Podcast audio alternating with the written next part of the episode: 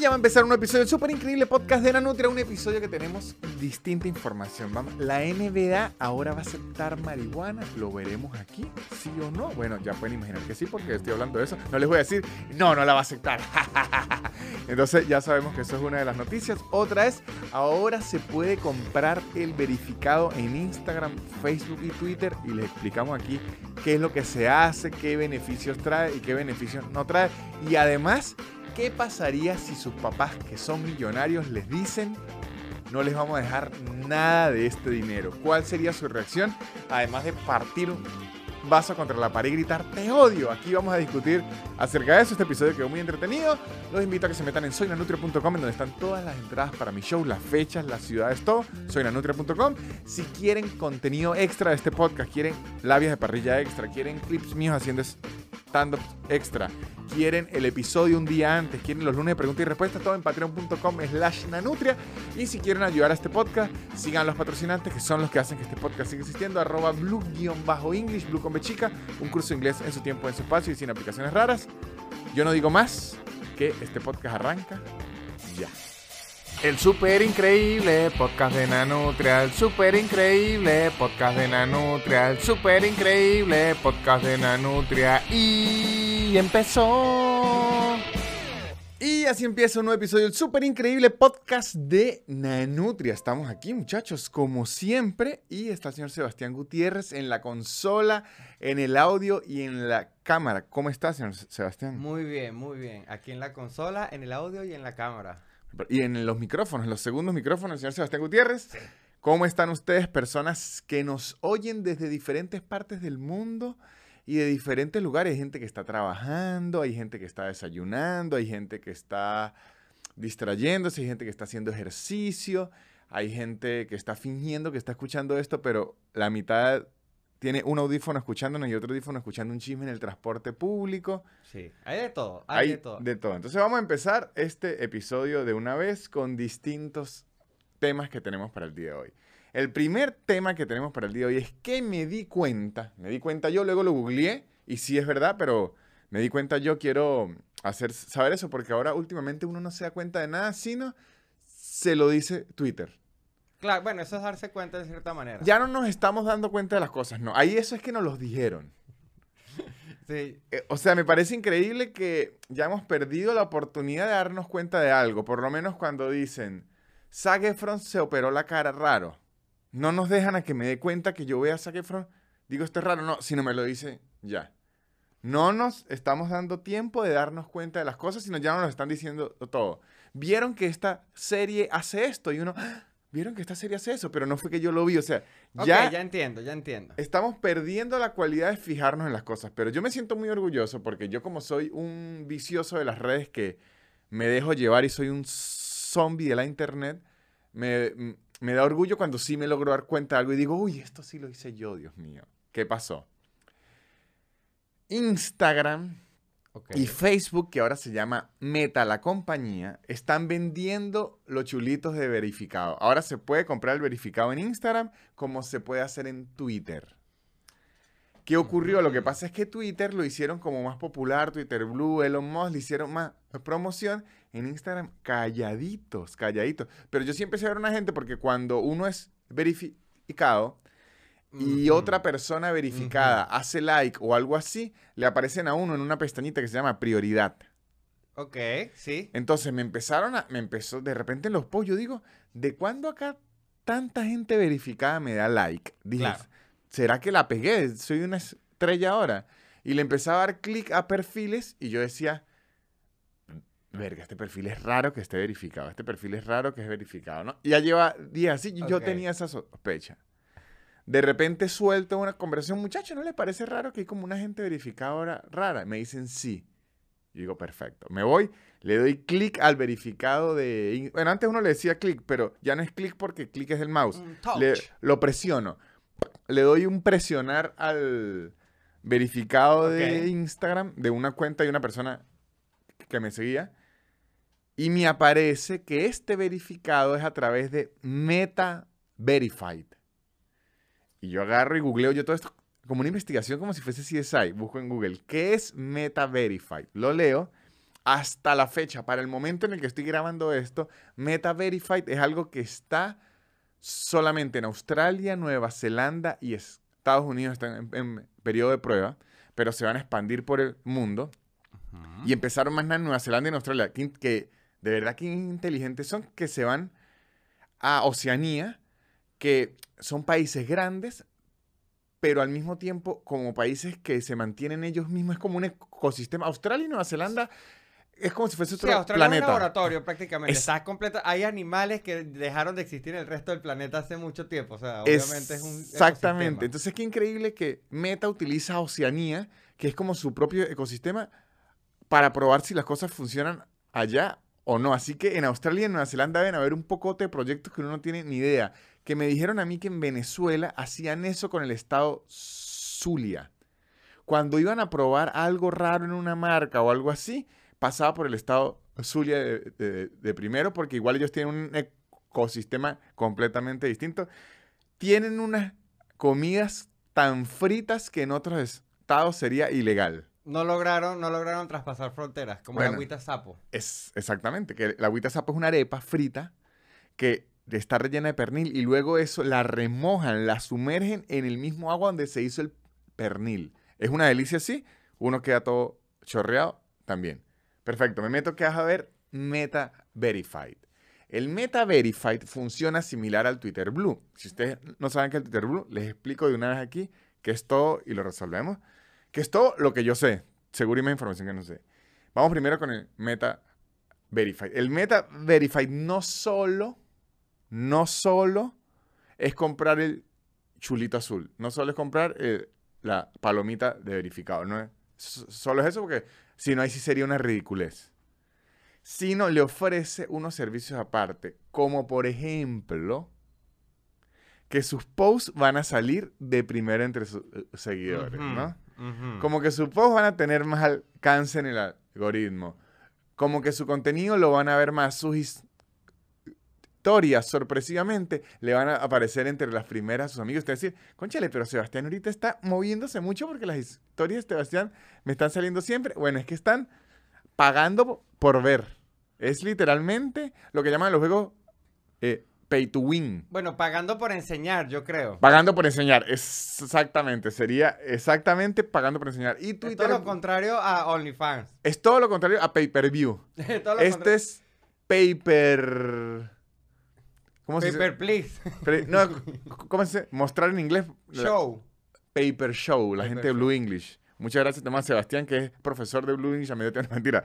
Pero Paper Show, pago por mostrar, pero se lo muestra de primerito que, si usted se pone a ver desde el inicio, usted dice, que fue el primer pensamiento que tuve yo, conchale, pero qué ridículo es, ya añadan esto. Imagínense, la gente pagando porque el contenido se vea más y todo. Pero si usted se pone a ver desde el punto de vista de una tienda, eso es la publicidad literalmente. Dice, marico, si usted paga más, le voy a mostrar mucho más producto. Y la tienda dice, vamos a pagarlo. Que es más raro en Twitter. ¿Por qué ocurre en Twitter? Twitter Blue ofrece lo mismo. Le da el certificado, hace que sus tweets se vean más, hace que cuando usted le responda a alguien se vea más. Pero yo la diferencia que veo entre los dos es que Instagram y Facebook ya son plataformas donde se manejan los negocios. Hay negocios que existen netamente en Instagram y netamente en, en Fa- Facebook. Y yo conozco restaurantes que funcionan así, conozco tiendas que funcionan así, conozco, bueno, existen hasta los influencers, pero lo loco de Twitter es que Twitter es opiniones y noticias. Entonces, en, en Twitter es yo voy a pagar para que mi opinión se oiga más que la de los demás. Claro, para gritar más duro. Exactamente. En Twitter ahí es donde está el aspecto más raro y creo que el aspecto más ególatra. Porque es yo cuando escriba que el tequeño es de Venezuela y no de Colombia, quiero que se oiga más duro. Claro. Después va a existir Twitter Blue, Twitter Gold, que se oye más duro todavía, y Twitter Diamante, que se oye más duro todavía, y Twitter Platinum, y después como una locura de, de- de gente con plata gritándose los unos a los claro, otros. claro. Pero para que se- sepan, muchachos, ahora seguro van a haber mucha gente más verificada. Eh, es porque ahora se paga la, la verificación. Que ojo, en Twitter Ok. agarraron tanto la burla de que si usted era verificado con Twitter Blue era un ridículo, si usted era eh, certificado con, con Twitter Blue era un ridículo, Y le dieron ridículo, ridículo, ridículo, que ahora Twitter Blue ofrece la opción de esconder el Twitter Blue. Claro, es que, es que una, pero una pregunta, usted como un hombre verificado, con chulitos en distintas áreas de su vida. ¿cómo se siente que ahora, a- a- o sea, hay una especie de apartheid de chulitos por parte de la comunidad de verificados de la antigüedad? O sea, ocurre, ocurre los fenómenos. Vamos a hablar entre verificados. Me gusta esto. Una No, no, charla. yo- yo que no soy verificado. Una charla verificada. Primero, eh, cuando a uno lo verifican, uno espera que va a cambiar algo, no cambia un coño de la madre. Claro, Eso es lo primero. Claro, Eso es lo no, no, primero. No, no existen ofertas en los supermercados No. como que estas filas para No, verificados. no, no, no. Y de hecho yo recuerdo que a mí justo me verificaron las redes cuando yo llegué a México y que estaba muy inmigrante, estaba buscando tra- trabajo. Yo dije, voy a ser el primer mesonero con todas las redes verificadas. Era lo que pensaba yo. Entonces, primero, la verificación no cambia nada. Lo único que medio cambia es que si yo le doy like o le comento algo a alguien que también está verificado, aparece eso, como en las prioridades. Claro, entonces se podían hablar. O sea, por ejemplo, si yo le escribo a Bad Bunny, usted le vaya, el, y usted le escribe a Bad Bunny, el suyo le va a aparecer a él, el mío no. Sí, sí puede ser. Puede que le tenga apagado eso, pero si Ah, los bueno, dos claro. le escribimos a Bonnie, la posibilidad que, que más me le das a mí por el, eh, por verificado. Ahora, eso, además de ahí, no cambia mucho nada. Pero en lo único que sea un poco de dolor, debo decirlo aquí desde el punto de vista de la gente que nos verificamos de los viejas escuelas, Claro, claro, por eso le es preguntaba. que por lo menos en Twitter, antes de verificar será un problemón. Igual en Facebook e Instagram, y uno tuvo que llenar unos formularios, demostrar. Era como decir, antes había que demostrar por cierta razón si usted era verificado o no, si lo merecía. Usualmente en Twitter era, si usted demostraba que era una persona a la que le pudieran y le quisieran duplicar su identidad. Ok. Eso es lo que había que demostrar en. Twitter. No era que usted tenía que ser muy fa- famoso, no era, no, era usted, usted podía tener 100 seguidores, pero si usted le demostraba a ellos que era una persona a la que le podían duplicar su identidad, por lo menos un alcalde, alguien recién puesto al, alcalde puede tener un seguidor, pero él podía pedir su verificado porque él decía, ahora soy alcalde de este municipio y lo que no quiero es que haya una cuenta falsa que yo soy alcalde y digan, ¿sabe qué? El viernes orgía en, en la plaza. ¿Y qué mierda lo dijo el alcalde? No, ese no era yo. Entonces eso, para eso que sería vital. Ok. Y yo recuerdo que en Twitter cuando pedí la verificación, eh, recuerdo que lo que escribí fue que en, en- en- en Venezuela con el chavismo y, y todo esto, en esa época estaban metiendo gente presa por tuitear. Y recuerdo que le escribí, si yo voy a terminar preso por un tweet, quiero haberlo escrito yo. Uh, estuvo buena, estuvo buena. Me gustó, me gustó. Sí, sí, sí. Sí. En Facebook no era así. En Facebook sí usted tenía que ser una personalidad. Y en Instagram era el más raro porque usted la... Primero Instagram, antes eh, us- us- usted no lo podía solicitar. Así es, TikTok. En TikTok us- usted no lo puede solicitar. Ellos lo hacen a... Simplemente llegaba a ti. Ajá, así en Instagram. Luego Instagram dio la opción de solicitarlo y era discreción de ellos. Usted lo solicitaba y ellos le decían, mire, no, no para el baile. Ok. Yo la solicité como tres veces, me dijeron, no, no, no, no, no. Después se me olvidó es, esa mierda y luego como a los cinco meses se la vi a alguien conocido. Yo dije, ¿será que la pido de nuevo? Y la pedí y me la dieron. La verdad no cambia un coño, sí, sinceramente. Más bien ahora cambia más. Pero hay que pagar. Ah, oh, exacto, exactamente. De O hecho, sea, la moraleja es que, hay que te- el billete, el billete es lo único que te puede cambiar la sí, vida. pero el, el- mi verificado no sirve igual que el de ellos. El de ellos es mejor, el que paga es mejor. El mío no me da plus de nada. No, por eso. Es que la, la solución al final es el billete. O sea, el verificado chimbo, o sea, el, el pobretón ahora es el mío. Sí. Exacto, porque el mío es como, ajá, yo soy la persona, pero esto me va a ayudar en algo, no. Entonces, el, el- ahorita el que de verdad im- importa, si usted quiere tener más view y, todo eso, es el que paga. Hay que pagar, claro. En- pero entonces eso, me, me so- sorprendió que estos hicieran lo mismo que de Twitter, pero calladitos. Y van funcionando. Y yo creo que así se va a empezar a poner el mundo de las redes ahora, que van a ser como decir ads, porque es que eso ya lo hacían en, en publicidad. Yo, yo decía, yo quiero ver un ad y mientras más plata le pongo, el ad le va a aparecer más. Ahora van a hacerlo dentro de los post. Exacto. Y es, usted se toma una foto linda y, y paga. Y yo le voy a mostrar esa foto a todo el, el mundo. Pero ¿qué ocurre eso? Eso lo que hace es que entonces a los que no paguemos, porque yo no tengo pensado pagar, nos van a hacer lo que llaman sh- shadow banning, que es que nos van a a esconder un poco, como para que uno diga, ah, pero es que no me están mostrando tanto. Bueno, pague. Esa es la situación. Que ahorita, si estoy de acuerdo o no, la verdad es que ni lo sé. Simplemente e- es... No, no, no, no. Usted Es- está hablando desde su verdad. No, y es lo que vi Claro. y se los vengo a contar porque me parecía in- interesante porque, porque lo descubrí y dije, quiero mostrarle mi No, y poco se maneja. a la gente. Poco se maneja porque El de Facebook y el de, el de Twitter. por lo que le digo, lo están haciendo calladito. Porque yo que me la paso en el mundo web, siempre viendo co- cositas y tal, eso no había aparecido. Me tocó hacer mi propia investigación. Esa es la primera información curiosa del día de hoy. Le tengo otra información curiosa el día de hoy.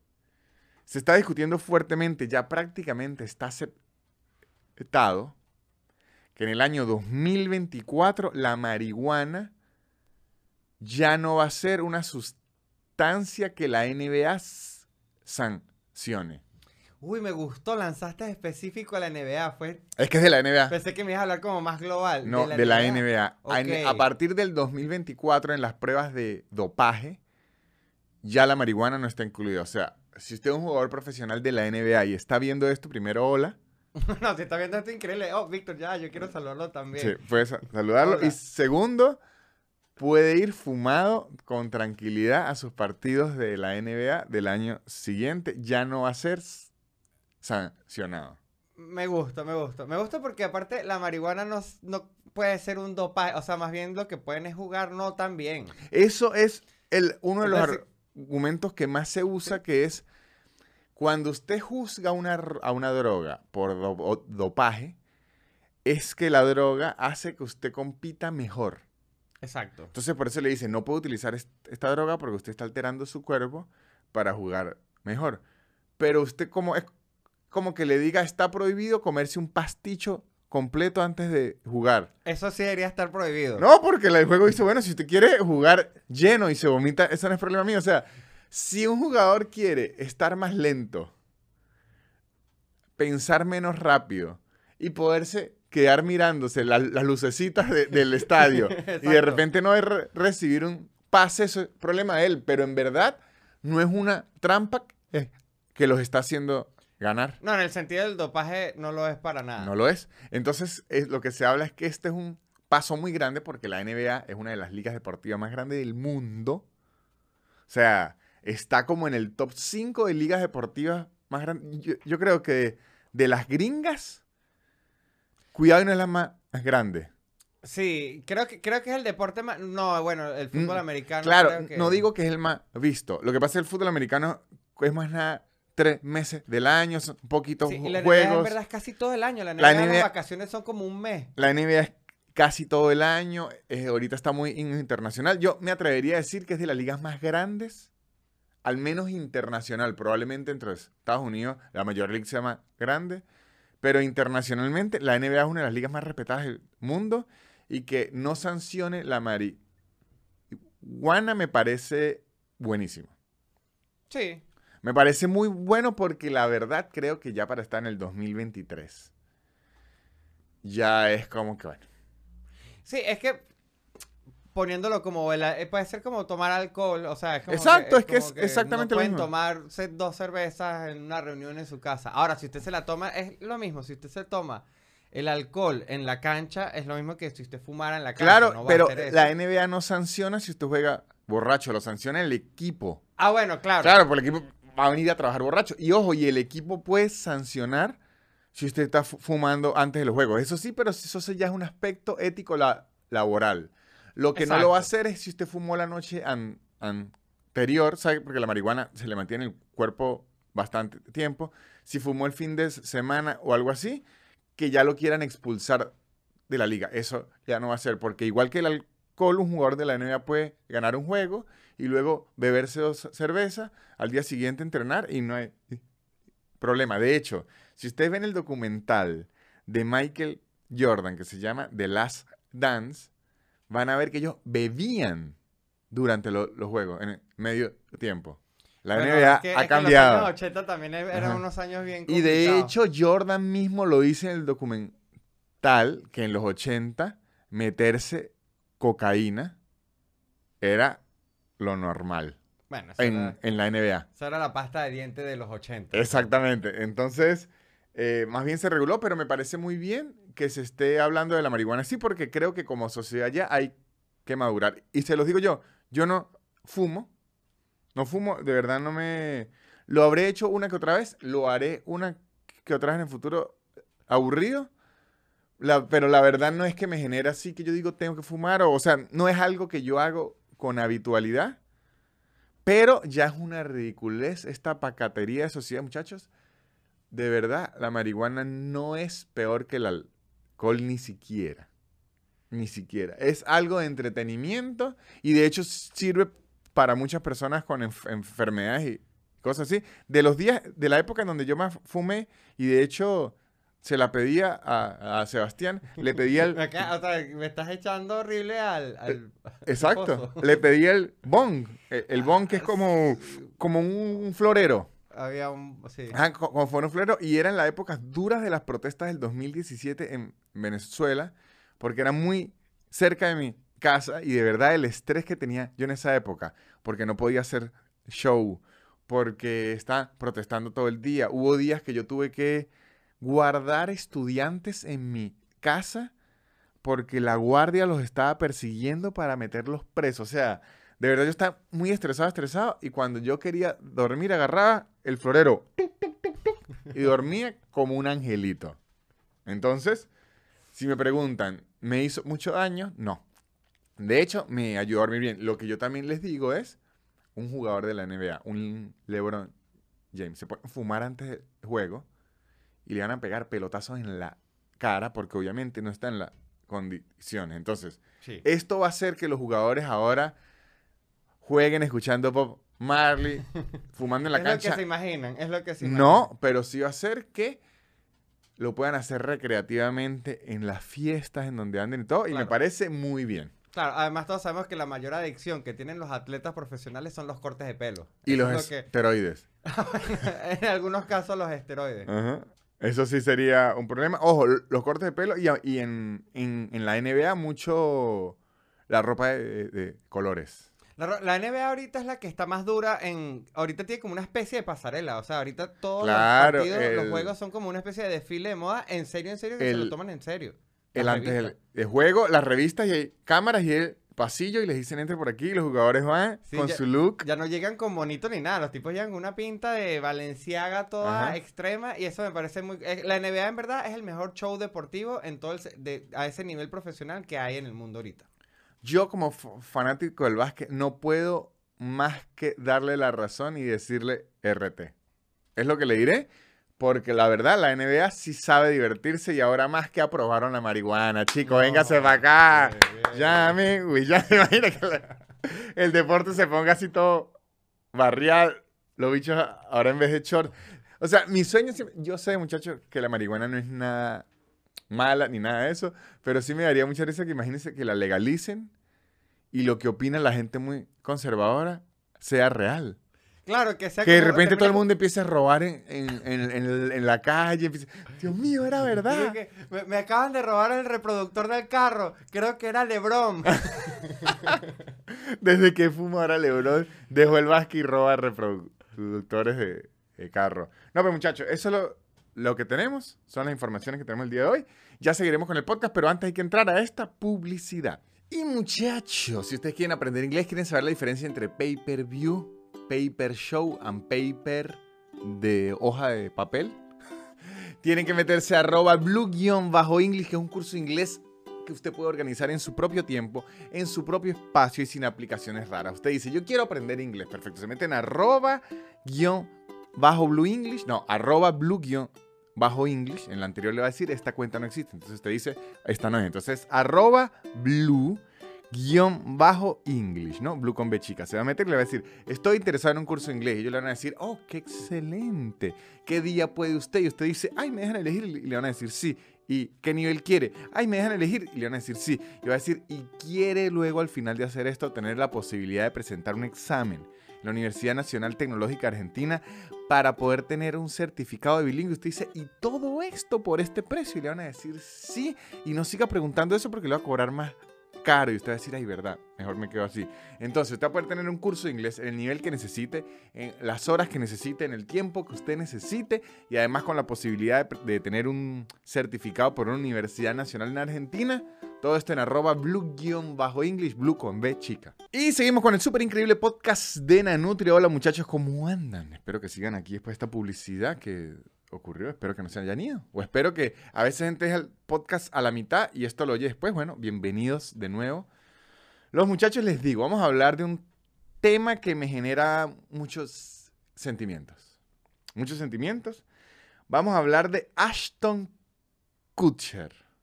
Y ustedes me dirán, ¿por qué vamos a hablar de Ashton Kutcher? Bueno, porque este episodio y esta semana recibí mucha información de Ashton Kutcher que me dejó loco.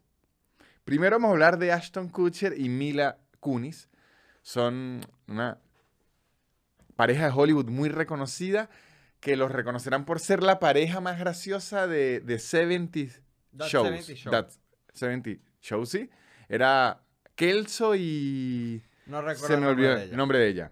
Este, muy divertida. La pareja es una pareja que lleva muchísimos años. ¿Y por qué la traigo a este podcast? Porque leí la noticia que Ashton Kutcher y Mila Kunis, que tienen aproximadamente una fortuna de 275 millones de dólares en sus haberes, decidieron decir públicamente y dejar por escrito públicamente en contratos y en todo eso, que cuando se mueran no le van a dejar nada a los hijos, nada. Muy bien. ¿A quién se lo van a dejar? A, ¿cómo se llama? A beneficencia, a. ONGs. Entonces, ¿qué pasa? Voy a decir primero porque ellos dicen esto. Mila Kunis y Ashton Kutcher deciden hacer esto porque no quieren que sus hijos sean como unos cretinos millonarios. Quieren que sus hijos sepan lo que es el trabajo duro, quieren que tengan su propio dinero, no quieren que lo tengan todo y quieren ayudar al mundo. Entonces ellos lo que piensan es, si yo le doy excelente educación a mis hijos, que es lo que andan haciendo, si les doy una buena crianza, buena alimentación y todo, luego ellos van a tener sus propias herramientas para hacer su propio dinero y con el dinero que nosotros hicimos, más bien vamos a ayudar a un montón de gente que no tiene las herramientas que yo le di a mis hijos para que las tengan y ellos puedan salir de la situación de pobreza extrema o de pobreza en la que se encuentren, porque mis hijos ya no están en, pobreza, ellos por sí mismos ya van a subsistir, ¿no?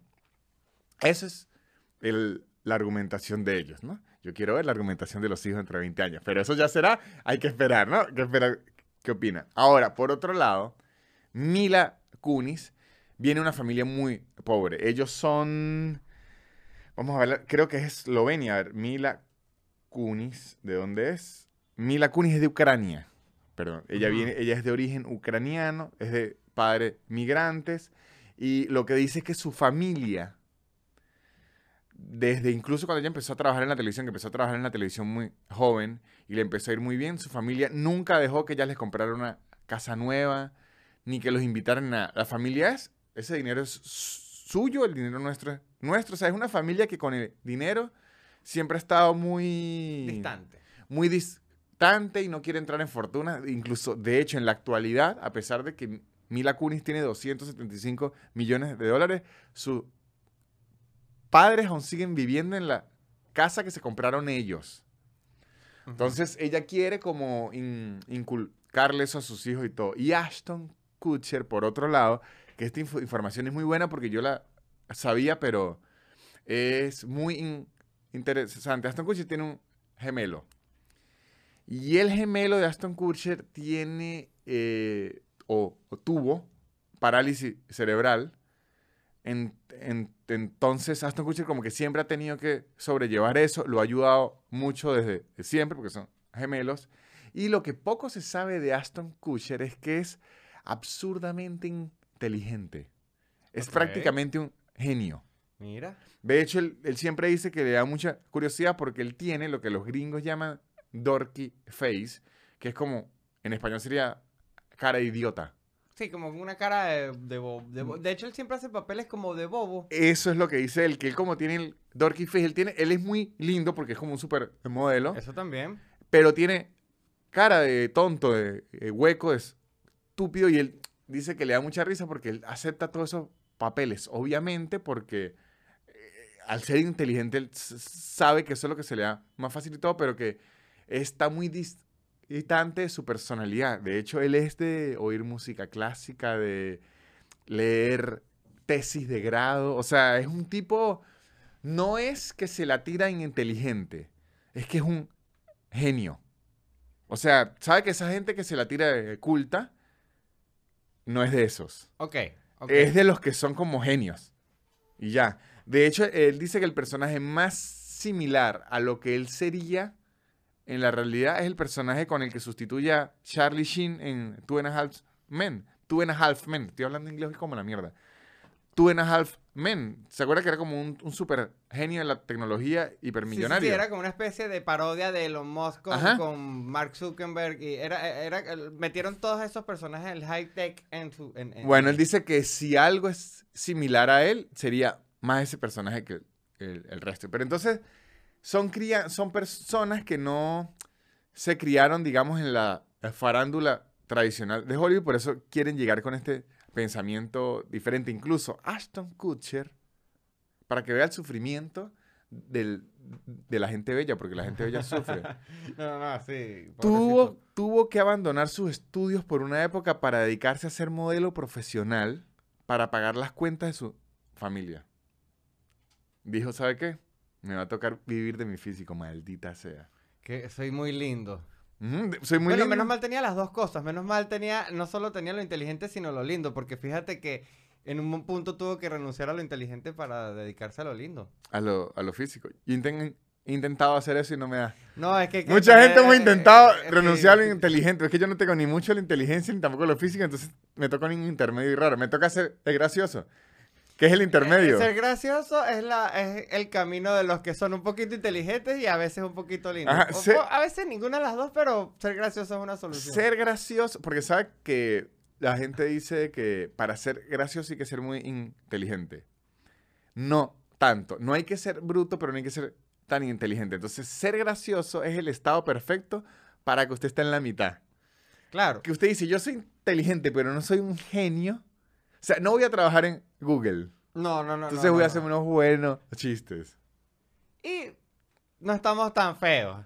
Pero se puede estar feo y se No, puede pero, risa. pero igual no, sí, se puede ser De- cómico y ser De feo. hecho, es Bueno, muy difícil relativo. ser muy bello y dar risa.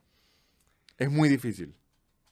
Es un castigo que tienen los comediantes muy lindos. Sí, es muy difícil ser muy bello y dar risa. Y, y de hecho, cuando usted se dedica a esto, que ve a perso- personas que trabajan con uno o algo así, que son muy bellas, ve cómo les afecta que la gente ponga por encima la belleza que lo gracioso. Claro, porque se quedan como que se tenían que reír, no me tenían que tirar besitos. Exactamente, exactamente. Entonces, aquí este es lo primero que vamos a hablar de ellos, porque hay más. Ok. Pero entonces, ¿qué ocurre? Esta situación me genera a mí eh, dos pensamientos distintos. Uno, me parece una buena labor y me parece que sí, que eh, hay gente a la que hay que darle las herramientas porque su situación ec- económica y social no se las dio y los ayudaría muchísimo. Pero por otro lado, yo siendo hijo, o sea, si yo hoy me llego a enterar que mi papá tuvo una fortuna y decidió no dármela por dársela a la beneficencia, el arrecherón que yo voy a agarrar es que no va a ser poca cosa. Voy a recordar, o sea que cuando se me dañó la lavadora, viviendo en Caracas, que la lavadora era compartida, que me tocó casi que comer dos veces al día ese mes porque me tocó sacar plata para arreglar esa maldita lavadora, que el técnico me jodió y le hizo una reparación que la terminó fue dañando más. Y después me tocó pedir estado para volver a arreglar la lavadora que esa mierda ni siquiera era mía. Y que me tocaba hasta pagar cualquier idiotez con tarjeta de crédito. ¿Sabes cuando usted ya está pagando un desayuno con tarjeta de crédito que Sí. dicen este nene? Y Sí. yo me entero ahorita que yo pude haberme ahorrado eso porque con la fortuna de mi papá yo pude haber comprado una maldita lavadora nueva. Me va a doler mucho. No, es muy doloroso. Lo que pasa es que su papá también lo ocultó en vida. También, también sería Ellos un poco- Claro, pero... Pero ya los hijos ahorita, o sea, yo sé que le están dando lo mejor, pero también les dan por lo menos alguito, Claro, ¿no? es que O eso es lo que digo. Según lo que he leído, los van a dejar sin nada. Yo pienso que yo soy hijo de ellos y le digo, coño, papá, con la educación que usted me dio, yo sé que si usted a 275 millones de dólares, porque son dos hijos, un- una hija y un hijo, coño, usted le quita 10 y 10 millones, quedan 255 millones, que todavía es muchísimo y puede ayudar a mucha gente pobre, pero queda mi hermana con 10 y yo con 10 y no lo voy a odiar de, por vida. Sí le puede dar un poquito a, lo- a los muchachos. Coño, 10 millones, pero no, según ellos le quieren dar, los quieren dejar sin nada de ellos. Ok, ¿y qué dijeron los hijos? No, no, no tengo esa. No, no hay, son muy no hay chiquitos. que- no hay queja oficial. Son muy chiquitos, por eso. ah, ¿qué que le digo? están bebés. No bebés, pero son chiquitos. Claro, es que por eso es que. Por eso es que le digo. Lo dejaron por escrito. O sea, ellos van a crecer diciendo. Qué linda esta casa, lástima que no va a ser mía nunca. A eso es lo que me refiero. Me parece hasta chimbo, me parece hasta de mal gusto que lo hagan tan público y todo ahorita. Pues coño, mejor. Yo me enteré cuando se murieron. En el testamento y todo. Pero yo de chiquito ahorita saber.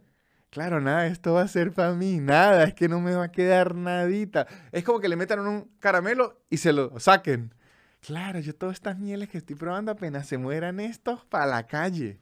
Que aparte siendo eh, así gringos, sabes que no es ni siquiera que se mueran, es apenas tengan edad para irse a la universidad, ya se les acaba. Se les acaba el mango bajito. Ojo, y yo sé que mucha gente es- estará diciendo, es que los hijos que les dan todo en la vida son unos malcriados y todo eso. Pero si usted me dice ahorita, a mis 34 años, si yo regreso el tiempo, ¿usted quiere seguir teniendo las dificultades que tuvo para lograrse la persona que es ahorita? ¿O quiere que le den eh, todo para ser un malcriado? Elijo la malcriadez. Claro. Pero me tiro así de lleno. ¡Ah! Soy. Totalmente. Es que aparte, esto, esto suena casi que una defensa horrible, pero esos bebés tampoco tuvieron la culpa de nacer en esa familia. Entonces yo digo que papá no me des dinero, yo quiero, o sea, bueno, si lo tienes, No, si es. Ahora, si usted me dice que son de esos millonarios, niños millonarios que dicen, ¿sabe qué, papá? Yo voy a hacer mi propio dinero, no necesito el suyo y tal y tal, es distinto. Lo está eligiendo él. ¿Por qué Mila Kunis y Aston Kutcher no le dan la suficiente educación para que sus hijos rechacen el dinero, no que ellos se lo quiten? porque es es, que, es- ¿verdad? están enseñando bu- muy Yo estoy a pe- las malas. Yo no soy padre, entonces por eso no puedo hablar desde el punto de vista de qué le quiero enseñar a mis hijos los valores. Pero yo estoy hablando desde el punto de vista de hijo. Y si yo como, marico, si yo como hijo me entero y mi papá decía, no, es que yo tenía unas morocotas y decidí regalarlas, es que me voy a volver loco. Claro que eh, eh, tú, cenabas con tu familia, se comía unas arepitas, después te enteras que tu papá se iba para un cuarto escondido y se comía un, un filet, un Wellington. Ajá. Estaba como, no, pero qué clase de vida es esa secreta. La- Yo una vez tenía una silla de comedor para usar la computadora. O sea, la pasaba del comedor a la computadora, del comedor a la computadora. La silla empezó a fallar, era muy dura. Mi mamá me regañaba porque la quería en su uh, comedor, fue todo un peo. Y un día un tío, un día un tío, la va a usar, se siente incómodo, raro, y me dice, coño, pero ¿por qué no va a la oficina de su papá? Es una oficina que mi papá tuvo, pero luego tuvo, la cerró porque no la utilizó más, pero la oficina era de la tenía ahí, que su papá ya tiene sillas. Y yo dije, hijo de puta este me vio con esta silla. La vio miles de veces que por un tiempo fue una manaplas, una de plástico. Y no me dijo que en la oficina de él habían sillas. Y luego yo fui a la oficina de él y tenía tres sillas. Me las quería robar todas. Unas- me quería robar hasta la poseta, el inodoro que tenía en el baño. Me lo quería robar, me quería robar el lavamanos porque creó un resentimiento en mí de que había muchísimos artículos de oficina. No, sí te le hicieron un poco. O sea, sí, eso que usted contó hace un rato, en verdad sí le pasó en realidad, por lo menos a nivel de silla. Por eso, y es un poco de artículos de oficina llevando polvo para no darlo. Pues lo peor es que ni se la entregó a beneficencia, que al menos ellos sí. Entonces, yo estoy hablando del punto de vista de los hijos que pueden sentir en el futuro que los padres le pudieran haber dado más. Ahora está el otro lado de que también lo apoyo. Por eso es que digo que aquí no sé qué opinar. Tengo opiniones muy encontradas, porque está el otro lado de la plata es de ellos, ellos pueden hacer con la plata lo que les la gana, porque la, la plata no es de los hijos. La plata, yo creo que sí es un poquito los hijos. Pero mientras usted le esté dando lo que le tiene que dar, no es de los hijos. O sea, usted le tiene que garantizar eh, el, alimento, el techo, eh, la educación y, y, el entretenimiento. Si usted ya se lo está garantizando en un alto nivel, ya. Ya. Sí, pero sabes que también la fortuna es cuánto? 275 5 millones. de dólares. Tampoco es una cosa que van a cambiar el mundo. no, no, es que esto es lo interesante de discutir. Si fuera Elon Musk el que estuviera diciendo eso, o ni siquiera él, o sea, no sé, besos. Una gente que ya es una cosa que sí puede medio cambiar muchas cosas, en verdad. Es como que, bueno. Bueno. No me den plata. Pero ahí está la... Me puse hijo de ellos. Es que es, es difícil no pensarlo desde el punto de vista de los hijos. Y, o sea, a mí lo que me duele es ser hijo, o sea, imaginar el puesto del hijo y ver a su papá, porque esto lo declaran en podcast, en entrevistas. En, yo digo, ya papá, es claro eso que, me duele. Exactamente. hágalo, hágalo, pero, hágalo, pero no me lo esté repitiendo tanto porque es que yo lo oigo y me duele. Claro, y además mira los hijos de, de los otros actores. Exacto, los bichos, son como los niños que llegan a la escuela y no tienen nada. Y es como que, ¿pero por qué si tus papás también tienen dinero y que me están enseñando una gran lección? Qué horrible. Cuando seamos adultos, ustedes van a ver. Exacto, y los niños, perfecto, me voy a Cancún. yo, yo, hay un síndrome muy duro de. que ocurre mucho, lo vi en Venezuela. De hecho, nosotros, yo llegué a vivir eso dos años. Cuando los papás hacen mucho esfuerzo por meter a sus hijos en un colegio caro. Ya, sí. Ahí sí creo que a veces puede ser un problema. Yo sé que muchos padres lo hacen por las conexiones y es verdad. Es verdad que si usted se hace amigo en la juventud y en la adolescencia de, gente de dinero, luego cuando sean más grandes, la posibilidad de que usted tenga un mejor trabajo y todo eso es muy buena, porque sus amigos ya tienen buenas empresas y, todo.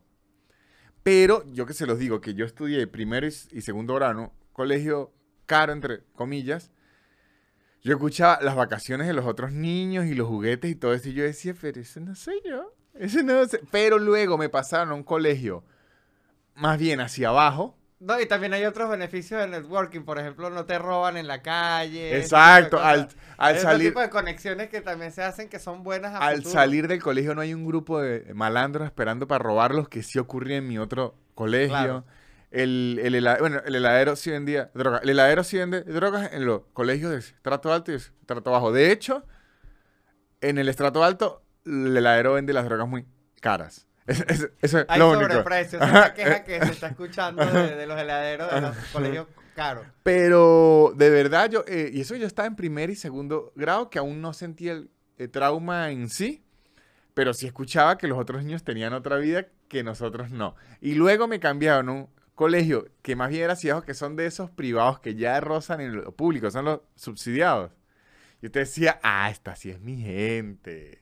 O sea, estos sí son los cuentos, los mismos cuentos que usted decía. Mi mamá no ha tomado vacaciones desde hace 11 años. Exacto. Exactamente. Entonces, no, que en la reunión de padres y representantes, no, mi, mamá no va a poder venir a buscar el boletín porque mi mamá es enfermera tres turnos. El boletín lo tengo que buscar yo mismo. Excelente. Dice, esta sí es mi día a día. Esto es. En cambio, en los otros, no. En los otros eran, estaban hasta las mamás de gimnasio que andaban con sus hijos todo el tiempo y lo acompañaban siempre. Y, mi, mamá dónde está? ¿Dónde anda aquí? O sea, era distinto. Los hijos de Aston Kutcher no creo que sufran eh, tanto, pero yo creo que Ashton y Mila Kunis deberían dejar ya de decirlo tanto. Por lo menos eso, porque también es como, como que te recuerdan a cada rato como que, bueno, a ti, tú fuiste un accidente, a ti no te queríamos Exactamente. Y que bueno, mamá, pero me tuviste, ¿qué vas a hacer? Este, que hay una lista que se llama eh, la lista Gates, algo así, que es que Bill Gates y Melinda, que no me sé el nombre de Melinda porque antes se llamaba Melinda Gates, pero ahora que, que se divorciaron, ya no se llama Melinda Gates, ahora es Melinda French. Ok. Porque ella se llama... Ah, no, se, se dejó el Gates. Bueno. ¿Ves? Ahí, eh, eh, la herencia. Ajá, le- eh, tienen una lista en donde ellos ya y muchos otros millonarios dijeron que cuando murieran iba a dejar su fortuna a la fundación Gates para que hagan las cosas que hacen ellos, que ellos han nacido unas locuras, que si curan, erradican enfermedades completas en África, están creando, tienen como cinco años creando un inodoro que no utilice agua. O sea, ellos andan en unas locuras así. Y eh, ya he visto demandas de hijos de esos millonarios A los papás. a los papás porque los quieren dejar sin nada. Pero usted demandaría a su papá si, si eso ocurriera. Bueno, O sea, si yo lo, la silla, si yo lo pudiese haber demandado por la silla, me que me pagara por lo menos el dolor de espalda que tuve. O sea, lo estoy hablando que no estoy en esa en ese momento, pero yo creo que me pondría el- el del lado del hijo malcriado un poco. Claro. Hasta que sea padre, a lo mejor luego me ponga al lado del padre. Otro dato importante, Aston Kutcher, que les voy a dejar aquí. Quiero que en los comentarios pongan qué pensarían ustedes en esta situación si su papá millonario les dice, ¿sabe qué? Nada de esto va a ser suyo. Ojo, Todo lo contrario del discurso del Rey León. ¿Tú ves exactamente. esto, Simba? Nada es va suyo. Todo para las cebras. No, todo para las hienas. Toda esa mierda la cara a las hienas. Simba y Simba, pero papá, ¿qué es esto? Exactamente, lo opuesto al Rey León. Que, ojo, si me preguntan a mí también, ¿qué prefiere? Que lo he visto en amigos. Que todo se le da beneficencia o que todo le quede a la segunda esposa más joven que se robó toda la fortuna, prefiero la beneficencia. He visto muchas familias que la segunda esposa es la que se lleva todo. Sí, estoy, eh, o sea, entiendo, entiendo los problemas con dividir una herencia con las esposas. Ajá.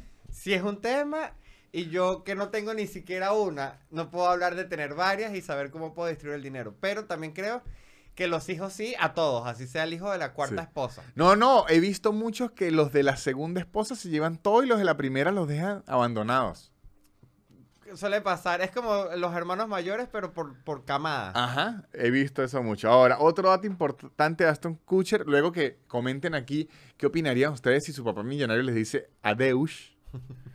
o que comenten aquí si la segunda esposa del matrimonio o el segundo esposo del matrimonio lo- los dejó sin nada, que también me parece interesante.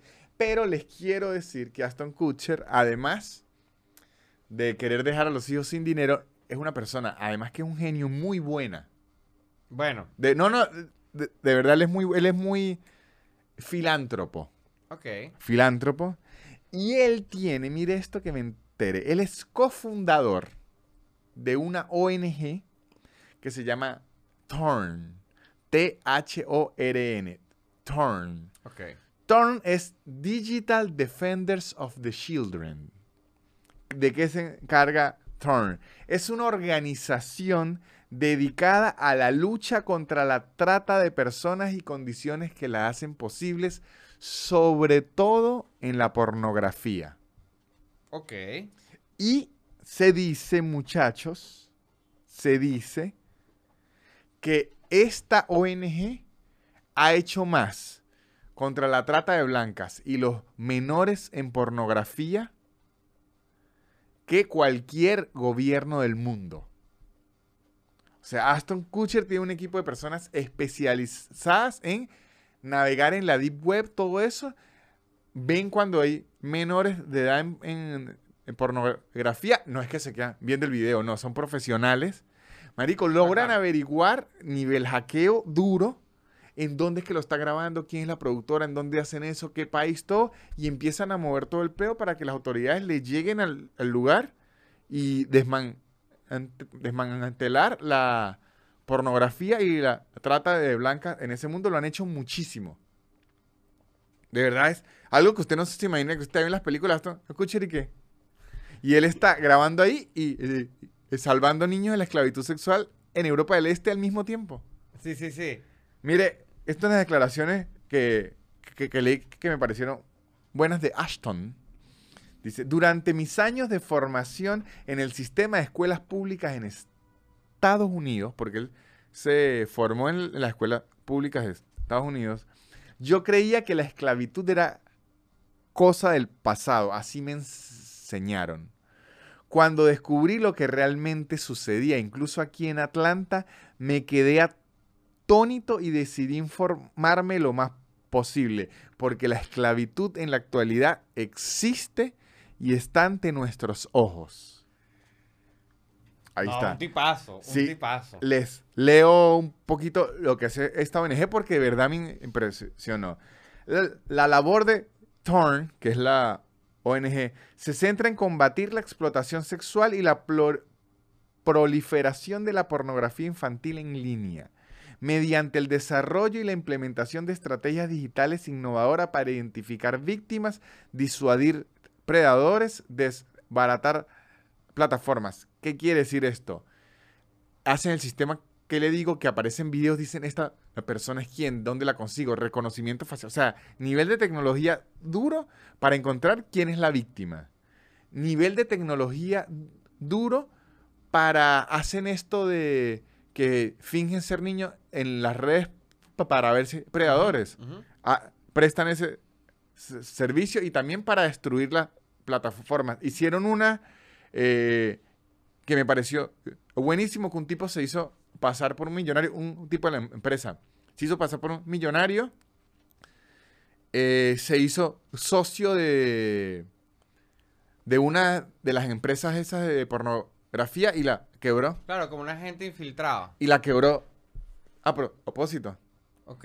Me imagino esa gente que este tipo, ¿por qué no administra? ¿Qué ¿Y por qué está perdiendo su propio dinero? ¿Qué está haciendo? Y es que la está Claro.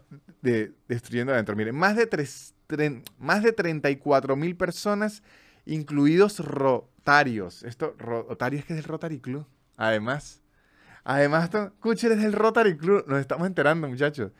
Incluidos rotarios, fa- familiares y amigos procedentes de 175 países y el territorio se han congregado en una semana en Atlanta para or- organizar cosas y todo para ayudar a esta ONG de Aston Kutcher que está trabajando con el Rotary Club. Es que acabo de ver este ar- artículo del Rotary Club, por eso es que, es que hablaban de los, de los rotarios. Pero eh, me pareció increíble que uno usualmente tiene a los ac- actores como personas muy superficiales o algo, o algo así, y hay unos estilo Ashton Kutcher. O sea que No, hay un montón que son burde preocupados. pero qué loco el prejuicio de que uno lo ve bello y lindo y dice, este tipo está tomando sol todo el día en California y no, el tipo está luchando contra la pornografía infantil en Atlanta. Ashton es de los que uno menos, se- o sea, todo lo que me dice es como que verga, no, no me lo esperaba. Bueno, Leonardo DiCaprio es con el ambiente. Sí, Leo- no, pero Leonardo DiCaprio con el medio ambiente eh, es increíble, pero lo que les está haciendo a las modelos de menos de 25 años, no sé si es una forma de compensarlo. O sea, Leonardo Di- DiCaprio dice, yo voy a, a salvar el planeta, pero me tienen que dejar a las muchachas de menos de 25. O sea, me parece ya loco que después de tantos memes y tantos chistes en el Oscar, ya Leonardo DiCaprio no diga, bueno, ya. Aunque yo creo que ya Leonardo DiCaprio está a unos buenos cinco años de que ya se vea un poquito feito, lo dije. Ya se está No, ya es muy raro cuando anda co- con una muchacha 21, ya es rarísimo. No, no, no, yo creo que si se va a quedar con el 25, que se quede con el 25. No, es que ya tiene que subir porque es que sabe que, o sea, esta es mi opinión personal. ¿Qué ocurre aquí? Ya el planeta le está señalando demasiado la falta. Claro. Entonces ya que usted lo siga haciendo, ya es medio enfermizo. No sé si me explico.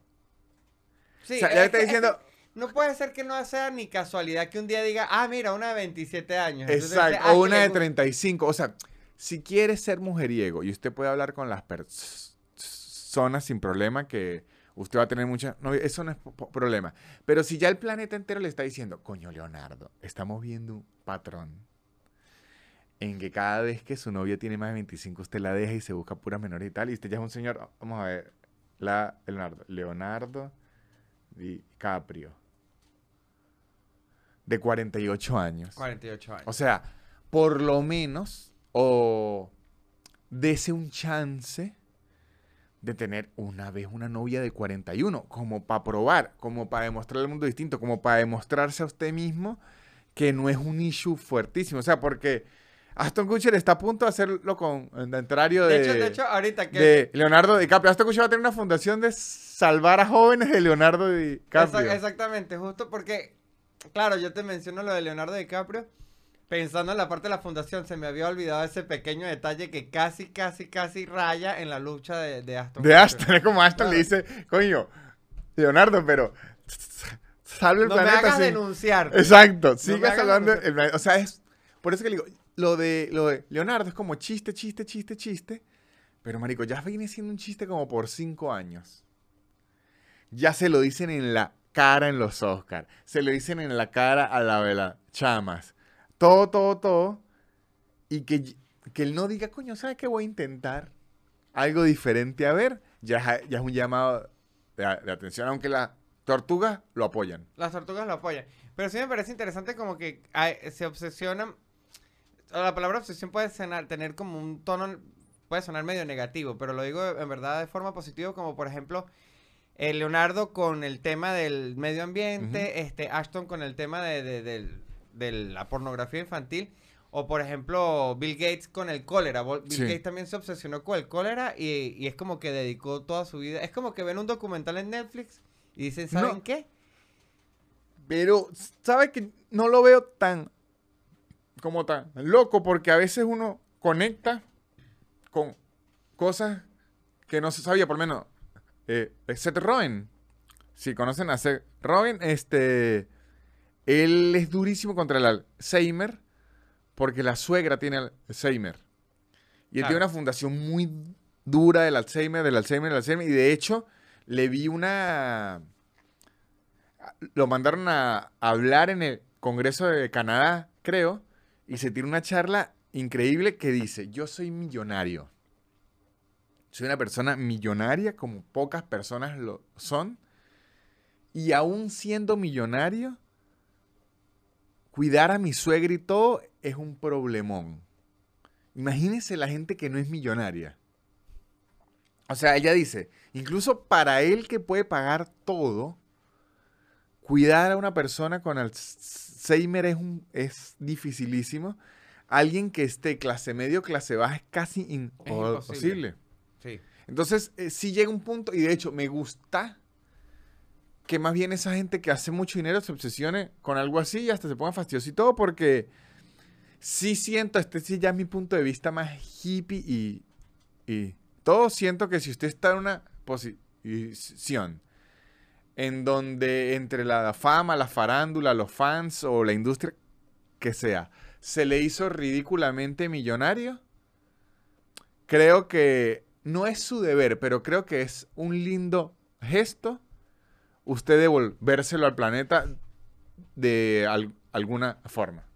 Se la, se la compro porque aparte está bien, no, sí, sí me parece bien porque es como otra cara de la gente que se obsesiona en cambiarlo, pero se, se van para otro nivel, como por ejemplo pasa con Elon Musk, que es voy a cambiar el mundo, que, que se obsesionó más bien fue como... Es mejor que se obsesione con una sola cosa, Por lo menos. que la cura de una enfermedad específica, que decir voy a salvar el mundo.